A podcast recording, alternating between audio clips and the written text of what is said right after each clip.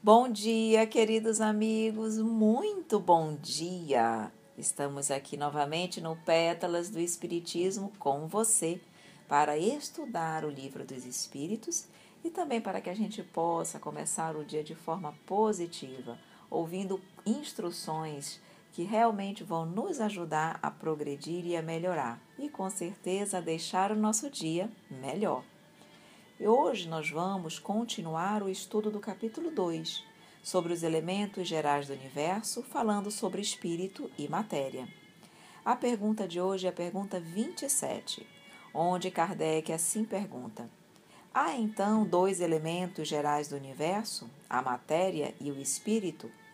E eles nos respondem: Sim, e acima de tudo Deus, o Criador, Pai de todas as coisas. Deus, espírito e matéria constituem um princípio de tudo que existe, a Trindade universal.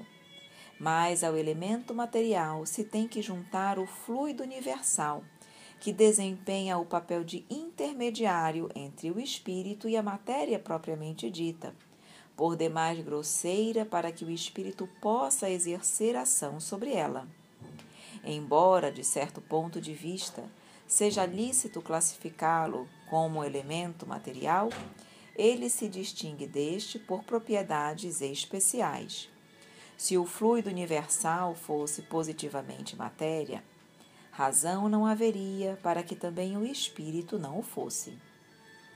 Está colocado entre o espírito e a matéria. É fluido, como a matéria, e suscetível pelas suas inumeráveis combinações com esta e sob a ação do espírito, de produzir a infinita variedade das coisas de que apenas conheceis uma parte mínima. Esse fluido universal ou primitivo ou elementar, sendo o agente de que o espírito se utiliza, é o princípio sem o qual a matéria estaria em perpétuo estado de divisão e nunca adquiriria as qualidades que a gravidade lhe dá.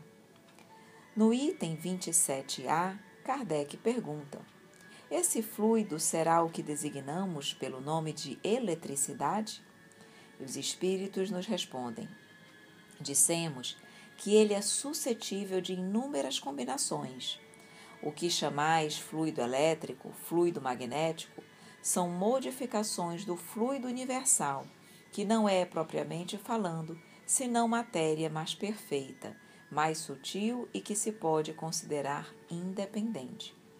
Vejam aqui, mais uma vez, a espiritualidade nos mostra que existem dois princípios gerais do universo: princípio material, que dá origem a tudo que é matéria no universo, e princípio espiritual, que dá origem ao espírito, e acima de tudo, Deus, formando a Trindade universal. Só que para que o princípio material possa se relacionar, possa se interligar com o princípio espiritual, precisa do fluido universal, que ele é um intermediário entre os dois. O fluido universal, ele provém do fluido material. Ele é uma das modificações do fluido material, do princípio material. Então, o fluido universal provém do princípio material, mas ele é fluido, ele é rarefeito. E ele pode, o fluido cósmico universal, ele pode sofrer inúmeras, infinitas metamorfoses, dando origem a vários tipos de matérias diferentes. Mas todas elas provêm do fluido cósmico universal, que provém do princípio material. Vamos ouvir então Miramês falando justamente sobre as duas forças gerais do universo e sobre um único comando, que é Deus. A filosofia espírita é um assunto hiperfísico que enche a atmosfera de encantos e de esperança. A maior beleza dessa literatura é que ela nunca para no tempo nem no espaço, além de ser movida pelo progresso que estimula e dá uma afeição divina às revelações. Há duas forças distintas, consubstanciadas no mesmo princípio e um comando central com personalidade independente, como comando único de todas as coisas, matéria e espírito e Deus. Todavia, entre uns e outros, necessário se faz a existência de fluidos imponderáveis, cada vez mais puros, de conformidade com a pureza da forma ou da inteligência. Não podemos confundir essas divisões altamente distintas umas das outras pelo seu modo de ser, pelas vibrações correspondentes ao estado em que se encontram na posição de servos do Senhor. Matéria é matéria, espírito é espírito e Deus é Deus. Porém, a matéria vem do espírito e o espírito vem de Deus. Certos pormenores que desconhecemos, mais tarde nos serão revelados, quando a nossa evolução comportar tais segredos, na gravação das nossas necessidades. Por enquanto, devemos nos conformar com o que já nos foi dito e dado através de inúmeras revelações e dados preciosos por diversas vias que a inteligência suprema achou conveniente.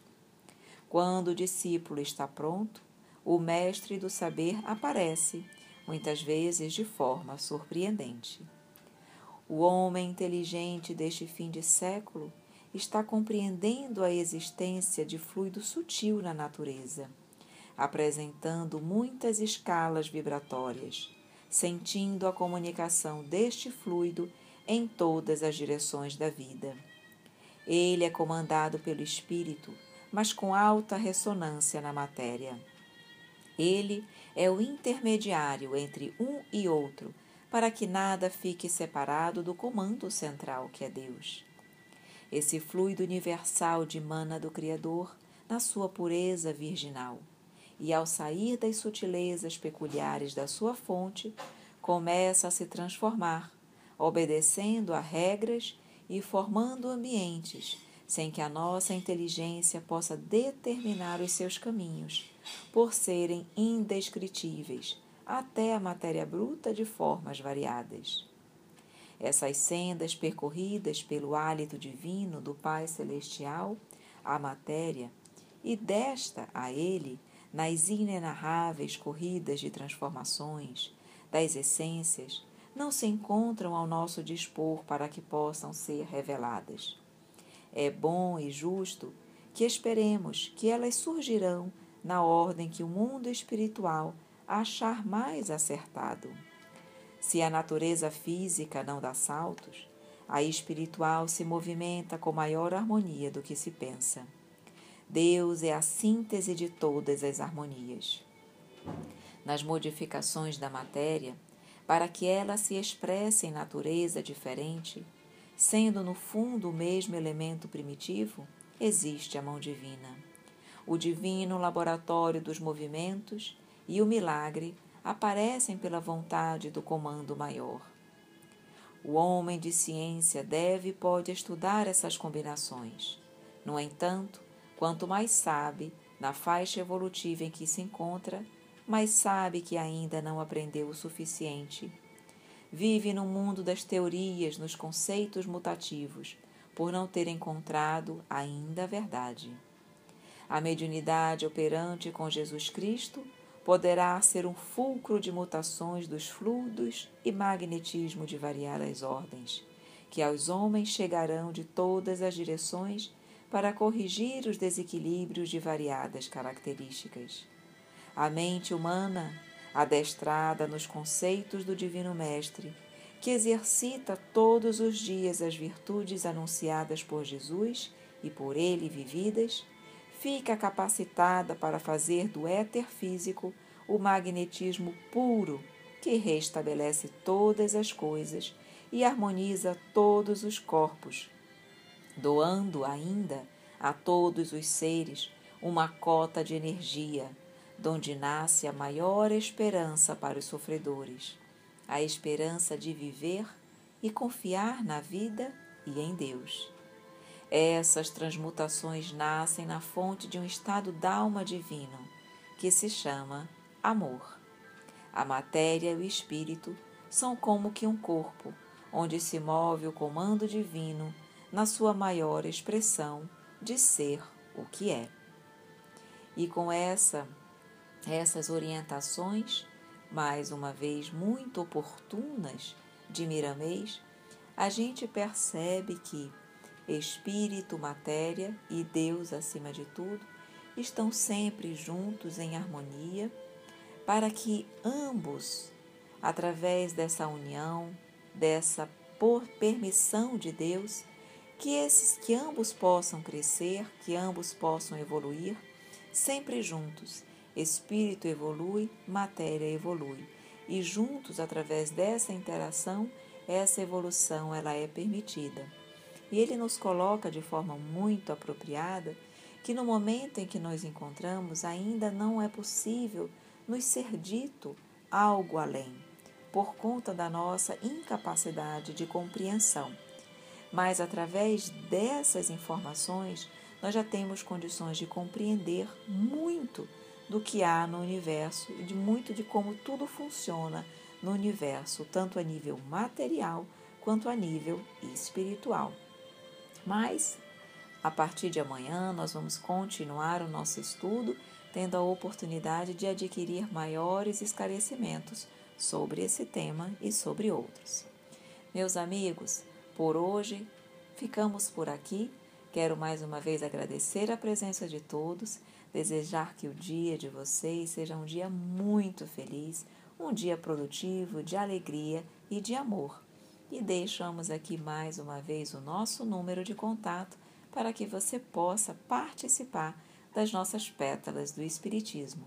Mande uma mensagem para o número 92 do DDD 99191 9595. Um grande abraço a todos e até amanhã!